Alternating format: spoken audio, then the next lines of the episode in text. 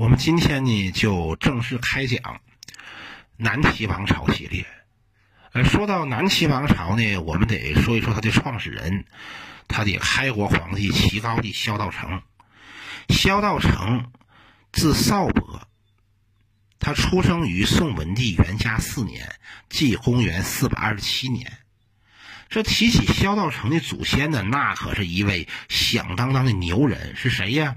就是当年辅佐汉高祖刘邦打天下、除暴秦、灭项羽的那个丞相萧何。萧何有一个孙子叫萧彪，在汉朝的朝廷内担任侍中。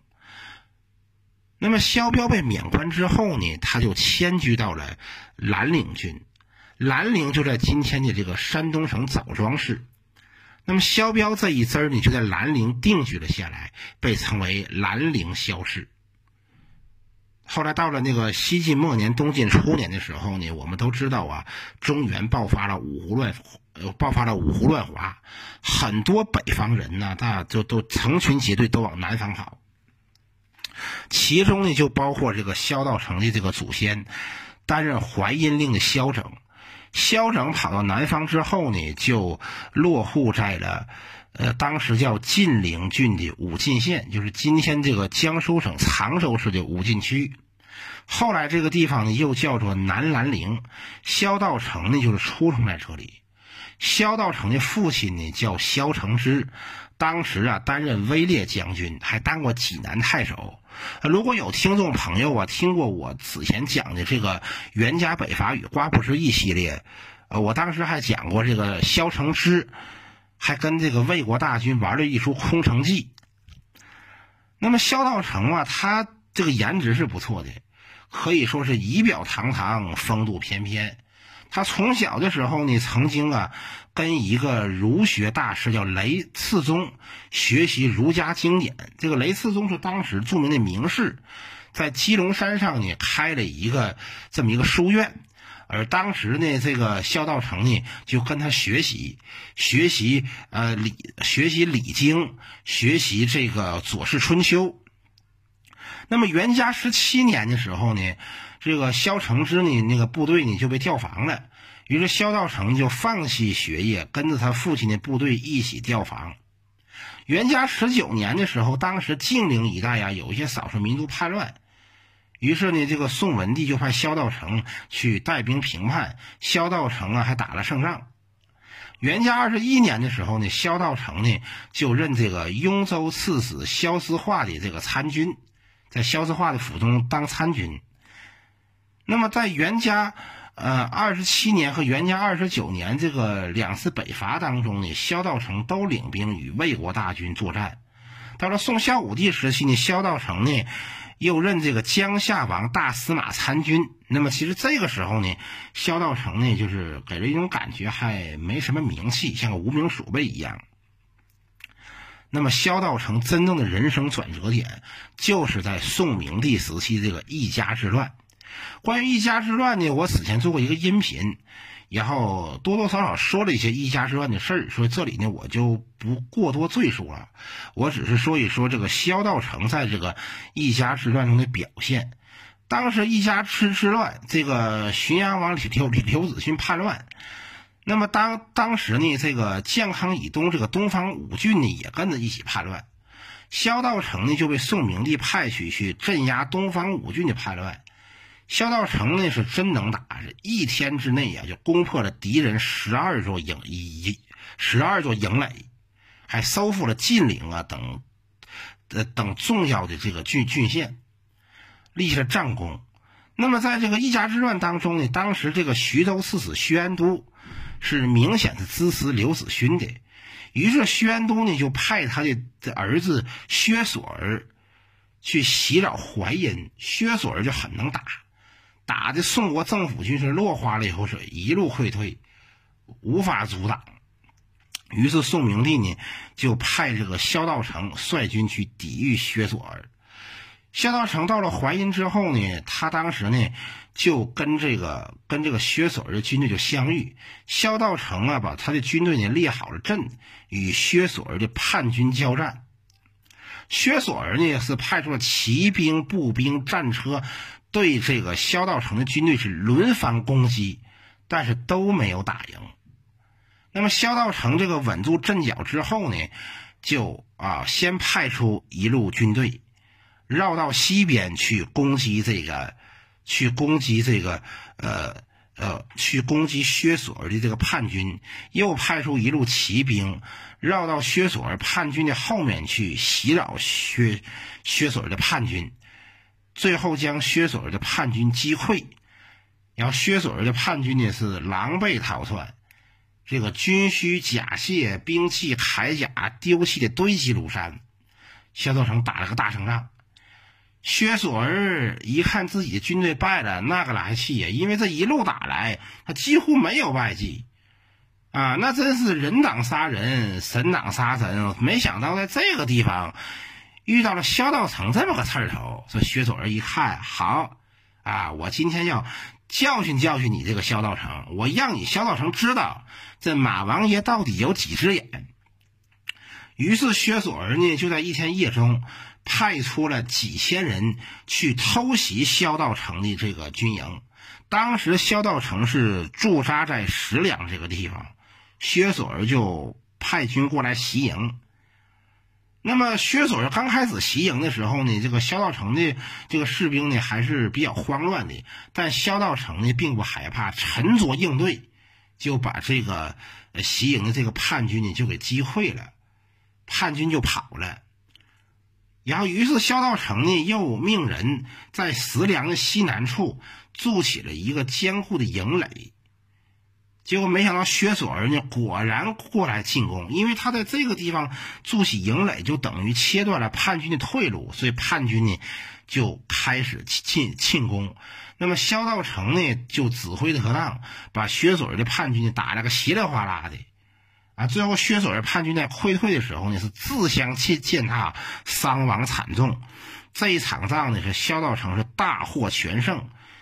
那么，那么宋明帝也很高兴，就封这个萧道成为西阳县侯和骁骑将军。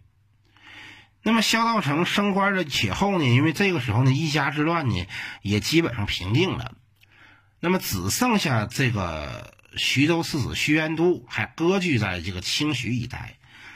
那么，关于怎么处理宣都的问题呢？这个宋明帝呢，他就问了萧道成说：“这个徐元都怎么处理啊？我准备要派那个沈攸之和张勇率五万大军去讨伐徐元都啊！爱卿，你看怎么样？”萧道成就说：“说这个徐元都啊，他是个聪明人，他不是傻子。”现在刘子勋已经战败，叛军大势已去，他是不可能再跟这个叛乱阵营啊再狼狈为奸了，也不可能再跟朝廷再对抗了。只要皇上啊，你派出一个使者，好言相相劝，那徐元都吧一定会投降的。但是宋明帝不听，仍然派沈攸之率五万大军去讨伐这个徐元都，结果徐元都呢就。啊！一怒之下就投降了魏国，便把这个宋国呀、淮北呀、清徐这个地方啊，全都啊交给了魏魏国，致使宋国的防线呢大大的后撤。那么宣都这个投降魏国之后呢，就是马上就发挥出了他那种恨国党加带路党的这种技能，然后就率领着魏国大军来攻打宋宋国。然后，并且呢，就是打败了很多宋国将领，还夺占了很多城池，并一路就围攻了这个，呃，这个宋国在那个淮河一线的一个重镇叫角城，就是今天的这个江苏省宿迁市。那么，当时这个萧道成呢，就奉命去援救角城。那么萧道成呃援救角城的时候呢，就有这个部将就劝萧道成说：“我们应该得派主力部队去跟这个魏军去死磕。”但萧道成不同意，他命令一个将军叫谢叫高道庆，让高道庆率领数百名士兵，每名士兵拿一把弓和一把弩，乘坐大船在淮河上。然后这个大船接近了这个围城的这个魏国大军之后呢，就开始啊弯弓射箭。那么宋军这边呢，弓弩齐射，射击魏魏军，魏军呢一看这个宋军的弓弩挺厉害呀，然后就是抵挡不住，最后呢纷纷败退。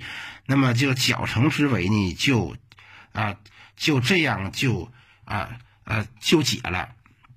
那么绞城之围解了之后呢，这个宋明帝呢就又封这个萧道成为兖州刺史，并都督兖青徐三州军事。那么萧道成这个时候呢，就是奉命啊，就镇守两淮一带。那么这个时候，萧道成呢就开始积蓄自己的力量。由于这个宣都投降魏国之后啊，很多就是不愿意归降魏国的这个宋国清徐军事集团的这些人呢，就纷纷南渡到了宋国的控制区域，并且呢，就是说都依附到了萧道成的名下。萧道成的力量呢是是越来越大，而民间又传出了一个流言，就是说萧道成当为天子。结果这个话传到宋明帝耳朵当中去，宋明帝呢心里肯定是不高兴的呀。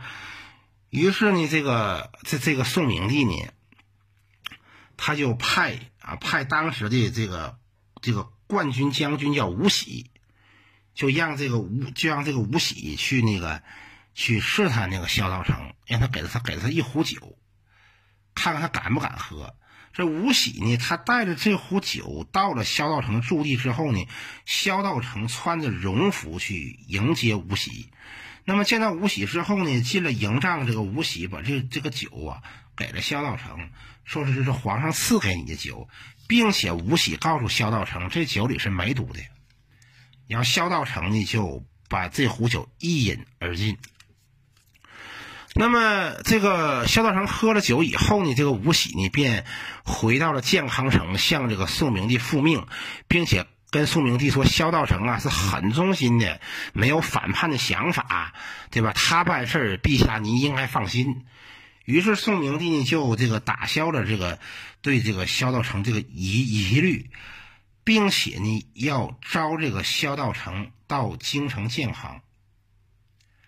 那么当时这个命令一下达呢，就有很多这个部将啊，就是就劝萧道成不要去，去了之后你可能九死一生，这是怎么回事啊？因为这个时候宋明帝呀，可以说正在大开杀戒。宋明帝刘裕这个人吧，早年间吧，被他那个大侄子刘子业，就是前废帝刘子业，那各种变态般的羞辱。那么等到这个宋明帝做上皇帝之后呢，那他也不是个什么好东西。他也开始大肆的屠杀这些这些皇族宗室，不仅是他哥哥孝武帝刘俊的儿子，他给屠杀掉，包括其他的皇族成员，但凡是有政治能力的，都被他杀死，就包括当年跟他一起同甘苦共患难的那个建安王刘修仁，都被他杀了。他的一通大杀，杀来杀去，包括有很多呃大臣都被他杀杀了，其中就包括给萧道成送酒那个吴喜，啊，所以说搞的就是说那个很多那个大臣呢都人人自自危。那么，那么当当时呢，这个那个那个他给这个萧道成下命令，让萧道成来建康城的时候，就有很多那个部将就劝萧道成不要去，去了可能就是九死一生。但萧道成说：“没事儿，我去了之后肯定没有事儿，因为皇上他这么一通大杀，他重点呢，他杀的是是是他们啊，他他们本家的这些王爷，为了是他的儿子吧能够坐稳皇位，跟别人家没没关啊，我尽管坦然去，而且这刘宋王朝啊，就终使皇族之间这么自相残杀的，这个朝廷将来呀也长不了。”于是萧道成呢，他就啊去了建康。萧道成去了建康之后呢，宋明帝也果然没有杀这个萧道成，并且呢还任命他为散骑常侍，等于萧道成这个时候就已经有了中央的官职了。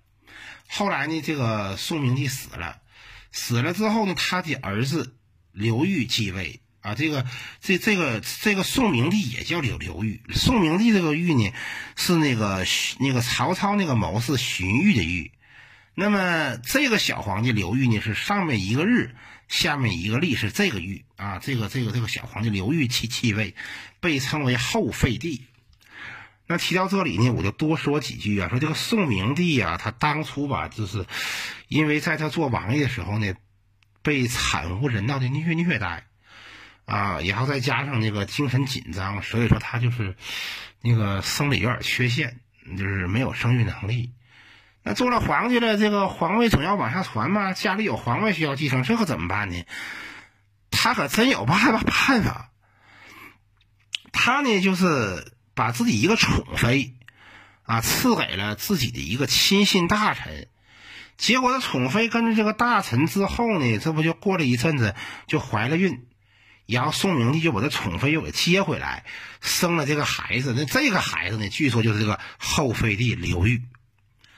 然后宋明一看有了儿子，挺高兴啊，还得继续收收集这个孩子。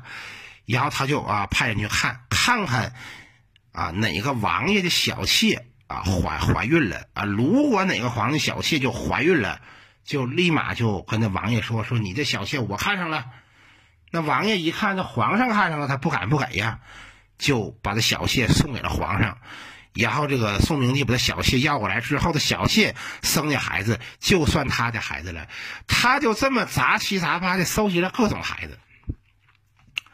啊，他他，然后这个时候他死了以后，那么他的这个这个，呃，他他的这个啊儿子那个后妃帝继位。那么这个小皇帝继位之后吧，年仅才只有十岁。那么然后属于是古。那个祖少国国国仪，然后宋明帝呢又留下一帮辅政大臣，包括什么蔡兴宗啊、什么阮殿夫啊、什么王道隆啊、刘勉呢，就留下一批辅政大臣。那么这个时候呢，当时就是镇守浔阳的这个贵阳王刘修范就开始动歪心眼的了。这个宋明帝吧，他大杀这些这这些那个。那个宗室皇族的时候吧，他没杀这个刘修范，为啥不杀他呢？因为刘修范这人吧比较呆傻，智商有点下线。这宋明帝认为吧，这刘修范这么傻吧，恐怕也不能对我儿子造成什么威胁，就没有杀他。结果等到宋明帝一死，这个小皇帝一继位，这刘修范就准备要造反。这个刘刘修范，他当时造反的时候，他为了造反，他就啊招兵买马，网罗各种谋士，最后组建了一个造反班底，之后就决定造反。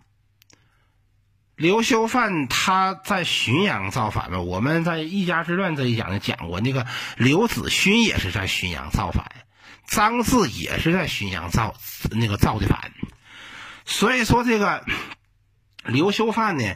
他虽然平时很傻，但在这个问题上他还真不傻。他吸取了刘子勋的教训，因为刘子勋造反的时候呢，他呢打出一个旗号，然后将近一年之内什么举措都没有，什么动作都没有，光搁那喊口号玩。那么这个刘秀范呢，他就直接造反，直接率军东东下攻击建康城。那么这个消息传到了那个刘宋朝廷之后呢，这个朝廷啊，那个文武百官呢，皇上太后啊，那是大为的惊恐啊，因为几年前刚刚经过了刘子勋的一番折腾，如今又来一刘修范，那这朝廷可真是受受不了啊！你们这接二连三的祖传造反。那么正在此时呢，这个萧道成就说啊，说我们不用害怕。这刘秀范造反，他一定是吸取了刘子勋的教训，不会啊在浔阳那个地方磨磨蹭蹭，他一定会兵贵神速去攻取建康。因此，我们不要派兵去攻打浔阳，因为这样的话，我们劳师远役，人家是以逸待劳，那对我们是不利的。我们就应该得集中优势兵力屯驻在新亭、白下。啊，以及重点那个、那个、那个、那个防、那个防防御台城、东府城，把健康城及周边地区，把它给啊，把它给防护好。这样的话，就一定能击退刘秀范的叛军，并且萧道成，他他主动表示，我愿意带一路兵马去镇守新亭。于是呢，朝廷呢就让萧道成率军去镇守新亭。萧道成到了新亭城之后，他就开始修筑工事。然而，他的工事还没有怎么修筑好的时候，这个刘修范的叛军又打过来了，萧道成便命令水军在这个长江上与这个刘修范的叛军水战，最后呢将这个啊叛军给击溃，但是叛军仍然发动进攻。那么正在这个叛军发动进攻的时候呢，当时这个呃，当时萧道成手下有有一个军官，就是越骑校尉，叫张敬儿，他就跟萧道成说：“说我愿意去假意投降刘秀范，然后趁他不备的时候，我把他脑袋砍下来，我杀了他。这样的话，他们主帅一死，其中无首，那敌军必然战败。”萧道成就同同同意了，并且萧道成跟那个张张敬儿说说那个，如果你要是做做这个事儿，你要是做成了，我到时啊保举你做雍州刺史。那张敬儿呢，他就就果然就假意投降刘秀范，就是诈降啊！你咱们一说到诈降，咱们想到当年三国的时候，这个。啊，黄盖诈降曹操啊，但是曹操不是傻子，所以说这个周瑜呢就啊来了这么一出苦肉计，对吧？但是那个这刘秀范呢，他和那曹操比呢是差了个十万八千里了，所以说呢，这回这个萧道成连苦肉计都省了，直接就把完好的张张静儿送到刘秀范那里去诈降。张静儿那个刘秀范，你一看张静儿。前来回降，那是十分高兴啊！就有一些谋士就跟这个刘秀范说：“说这个张静儿可能是诈降，不要相信他。”但是刘秀范呢，啊，没有听到那个事儿，还还是很信任这个张静儿，并且留张静儿在他的身边。那么这个时候呢，刘秀范把他主力部队派出去，继续进攻啊新亭啊、白下呀，以及东府城啊这些地方。那么这个时候呢，他身边呢就只有那么几百个卫士。那么这一天正好呢，那个萧道那个不那个刘秀范呢来到了这个临沧观这个地方，他呢心情特别好啊，看到他的军队战斗力特别旺盛，这个朝廷政府军是节节败退，然后他呢很高兴，就啊开始喝酒啊，喝这个酩酊大醉。张敬儿一看这个机会可到了，立马把刀抽了出来，手起刀落，就把刘秀范的项上人头给砍了下来，然后带着刘秀范的项上人头，啊，以迅雷不及掩耳之势就回到了新京城，并把这个，并把刘秀范的首级交给了萧道成。萧道成看后呢，就让啊一个军官叫陈灵宝，把这个首级呢，就啊。就是说，就送到台城，交给朝廷啊，交给皇太后。但是这个陈灵宝呢，他是一个人带着刘范的首级，准备去往啊，去往皇宫这边走的时候呢，半路上正好就遇到了攻城的叛军。然后这个陈灵宝呢，慌乱当中就把这人头给扔扔扔了。等他进了这个皇宫呢，把这个事情呢跟这个这个那个朝中大臣呢和皇太后说了之后呢，因为他他拿不出这个刘秀范的首级，所以说就无法证明刘秀范已经死了。就他说刘秀范已经死了，但是你没有人头，所以说朝廷的百官呢就就无法相信。那么，那么正在这个时候呢，那个。当时那个刘秀范手下有一个点签叫许公瑜，许公瑜一看这个王爷已经死了，他就编了个瞎话，就说刘秀范没有死，还在新亭指挥他战斗，并且这个许公瑜呢，啊，他就啊，就是他就把那个他他就命人继续进攻。那么萧道成面临的这个战况啊，也特别焦灼，敌军还在进攻。然后萧道成呢，就他就就跃身上马，率领了几百名士兵，就出城迎迎战。而这个时候呢，有一个敌军将领想要过来杀萧道成，萧道成弯弓搭箭，直接把这个人射死。然后手下士兵一拥上前，看到敌军是大杀大砍，当场斩杀几百名敌军，萧道成就取得了一个胜利，敌军就被打打退。然后随后敌军呢又进攻了几次新京城，均被萧道成击退。然后这个许公瑜呢，就把啊就把这个进攻这个新亭城的这个部队呢，就是撤出来了，重点进攻进攻这个建康城。那么当时呢，就是这个叛军呢，就逼近了这个朱雀桥。然后当时负责朱雀桥这个地方防守的呢，是当时的右卫将军，叫叫王道隆。这个王道隆呢，看到这个来势汹汹的叛军呢，就啊立即命令这个那个石头城的守将叫刘勉，命令他赶紧去救援这个朱雀桥。刘勉到了这个朱雀桥之后，他就跟王道隆说，应该烧毁这个朱雀桥，让敌军过不了秦淮河。但是王道隆不同意，不同意还让刘勉过朱雀桥。到到秦淮河对岸去跟叛军决战，刘勉呢，他没办法呀，因为王道隆是顶头上司，他不能不听啊，他就只能率军过了朱雀桥，到秦淮河对岸去跟这个叛军去决战，结果呢被打败，刘勉被刘勉就被杀死了。刘勉被杀之后呢，这个叛军就过了朱雀桥，就打败了王道隆的军军队，并且又杀死了王道隆。同时，另外一伙叛军呢，又攻占了这个白下城，又又打败了白下城的守将张勇。可以说，这个时候啊，这个这个形势对朝廷极为不利呀。那么，朝廷军队战败的消息传到皇宫之后啊，这文武百官呢特别惊恐啊。这个这个王太后啊，拉着小皇帝的手啊，一边哭泣一边说呀：“朝廷要完了，江山社稷要毁了。”